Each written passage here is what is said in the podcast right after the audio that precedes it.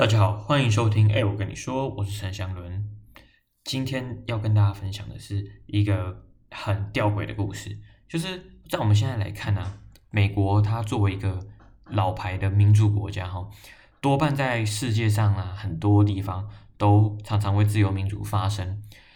可是哈，我相信我的听众啊也。多少能够理解，美国在很多的时候，他所做的行为跟他讲出来的话，可能有截然的不同。但他信信奉的唯一的真理，就是美国的利益，这是他所有的核心价值。那可是基于这个美国的利益，有时候他在国海外啊去做的一些行动，都会去去哎怎么讲，碰触到他这个自由民主的红线啊。那我这边还想要来跟大家讲的一个故事，就是美国在一九五四年的时候，在中美洲国家发生了一场，呃，可以说是改变了那个国家的整个历史，或者是甚至你可以说他们的幸福美美满就毁在了美国人的手里吼。好，我们这边也不是什么反美电台了，但是就是我是觉得这个故事非常的有趣，所以来跟大家介绍一下。那这个故事它的名字就是叫做。这个一九五四年的瓜地马拉政变，这个政变呢是就是美国的中情局啊，他以 PB Success 为代号，那他就是要去罢免瓜地马拉民选的总统哈科沃阿本斯，结束这个一九四四年到一九五四年瓜地马拉左翼势力执政的这个秘密行动。那这个行动哈、啊，去。就是要做一个政变啦。那这个政变之后，美国就扶植了军事独裁者，他的名字全名叫做卡洛斯·卡蒂卡斯蒂略阿马斯哦，很长哦。然后他就扶植这个独独裁者上台。那他这个人呢、也是美国在瓜地马拉扶植的第一个独裁统治者。哎，听到这边的话，你们大概可以理解到说，就是瓜地马拉他原本有一个民选的总统。然后美国因为什么样的原因要去把它推翻，并且扶植一个军事独裁者？那其实我们在二战过后的几十年里面，可以看到美国在全世界所支持的这些领导者，多半都不是这么样的民主，都不是这么样的自由，与美国所信奉的价值好像都有一些不一样。OK，我们继续看下去哦。在这个一九四四年的时候，瓜地马拉发生了这个革命，民众啊，他们就起义推翻了之前的独裁者，叫哈尔赫乌维科，还有这个胡安赫塞阿雷瓦洛。哦，原谅我这个名字真的很难念。好，所以呢，在一九四四年，瓜地马拉国内啊，这个就啊，不好意思，我刚才我讲错哦，就是。民众推翻的独裁者叫做哈尔赫乌维科，那这个带领民走向民主的这个胡安赫塞阿雷瓦洛，他就在一九四四年的瓜地马拉大选赢得了胜选，并且执政上台。那新的这个总统啊，胡安赫塞阿雷瓦洛总统，他推行的最低工资和接近普遍的选举权，他就是想要把瓜地马拉打造成一个自由民主的国家啦。但是在一九五一年呢、不是没有没有，但是一九五一年，他的继任人叫做阿本斯，展开了这个土地改革，他为这个无地的、没有土地的农民啊提供财产。但是这个举动哦，就让美国的联邦政府有点担心啊。他觉得说，哦，现在这个冷战啊，一九五一年冷战这么紧张，那你这种作为啊，就是提供这种土地改革这种事情啊，好像就是跟共产主义有点靠拢了。所以他会害怕说，在这个状况之下，那他会不会加入共产主义苏联的阵营？因为苏联其实一直觊觎说要去找到一个，就是美国南方这个中南美洲的一个出口了，一个窗口，因为。这对美国来说就是好像腹背受敌的感觉嘛，离美国最近嘛。OK，那阿本斯掌权啊和共产党的合法化，让这种看法越来越强，美国就越来越心惊惊这样。好，那到这个受到瓜地马拉剥削性劳工行为影响，高利润业务的这个联合果品公司，联合果品公司呢，就是说它就是。诶，在这种劳工条件上面可能不那么佳，然后就是如果今天这个阿本斯啊，他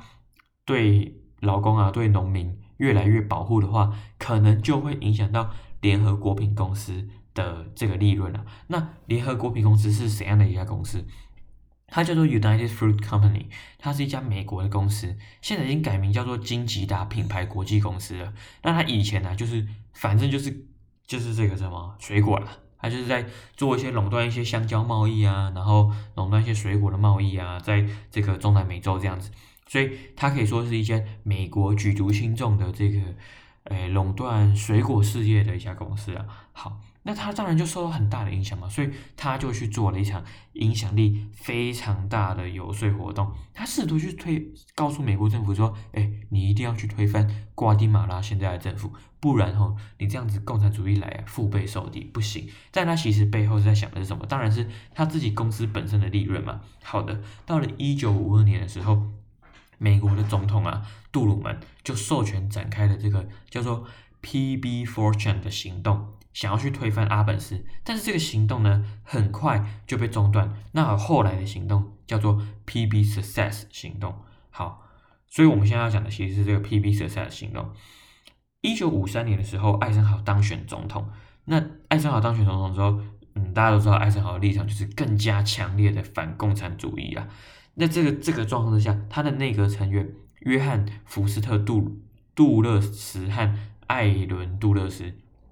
以及这个，他们之间跟联合果品公司的关系非常的密切，这也让他们那个时候的政府啊，倾向对瓜地马拉政府采取一个强而有力的行动。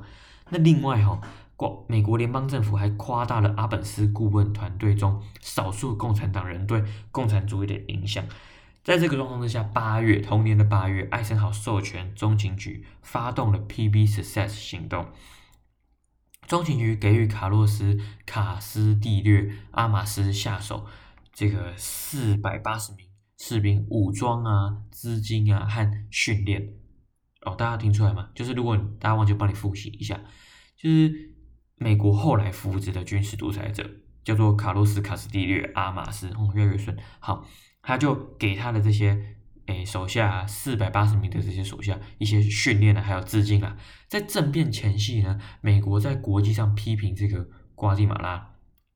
还有好，一直到了一九五四年，经过一连串的训练之后，一九五四年的六月十八号，卡斯蒂略的军队在一场激烈的心理战的鼓舞之下，入侵了瓜地马拉。在这个期间哦，一家播送反政府宣传节目的电台和军事行动催生暴乱的说法。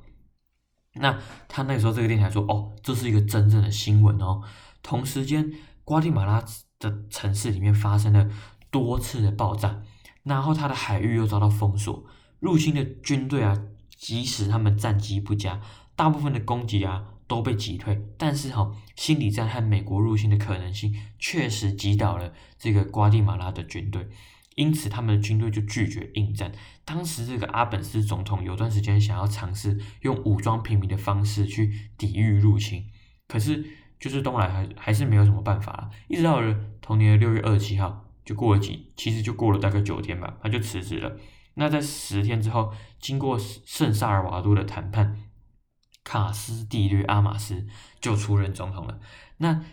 听到这边就觉得哦，有点唏嘘啦，就是一个。民选出来的总统，他就在这个心理战啊，还有一些就是恫吓的情况之下，他就在短短的几天之内，就是被迫辞职，然后这个军事的独裁者就这样子被扶植上台了。那这次的政变啊，又被称为是瓜地马拉民主的最终死刑，在国际上啊，就受到了很多的批评嘛，而且也因为如此啊，那个拉丁美洲对待美国的情绪就由原本可能比较好一点，到现在就是变得有点反美哦，而且。美国为了证明自己的政变啊合理啊，中情局还发动了这个 PB History 的行动，试图从阿本斯时代的文件中找到苏联对瓜地马拉的影响，但是这个结果还是失败的。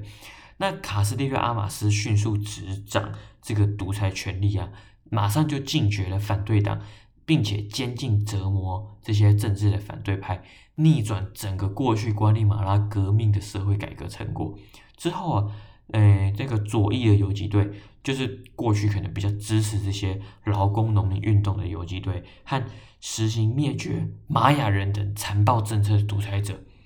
就这两种人哈，在独裁政权陷入了长达四十年的内战。那这个瓜地马拉就在这个一九五四年之后开始的四十年，一直到今天，他们都没有办法获得一个平等、安稳、自由、民主的社会国家社会。那所以你说这个问题到底出在谁？确实就是当时这个联合国苹公司，然后去说服美国联邦政府嘛，然后进而去开展了这个 PB Success 行动。然后就改变了整个瓜地马拉的政局，还有他们的社会。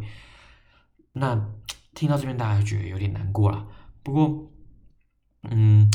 美国在这件事上面有没有一些道歉呢？就是在一九九九年三月的时候，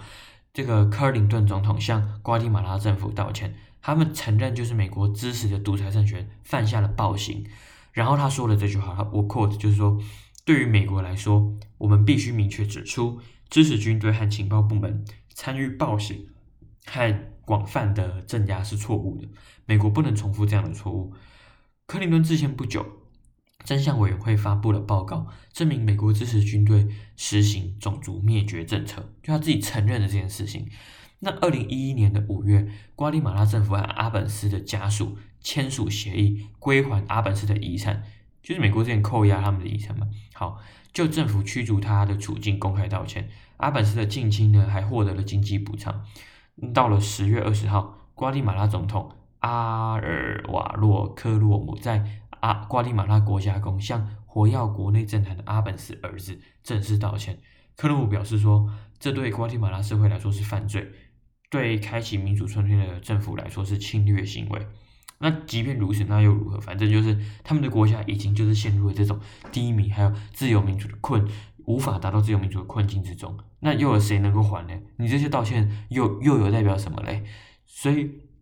就是让人家感到就是非常的唏嘘啦。所以当我们今天在看一些国际上面发生的一些政变行动的时候，或许可以再去思考说背后所代表的一些意义，或是其中有没有一些呃高等。就是高势、高强度势力的进侵入哦。好，那这集非常的呃哀伤，就跟大家介绍到这边。好，就这样啦，拜拜。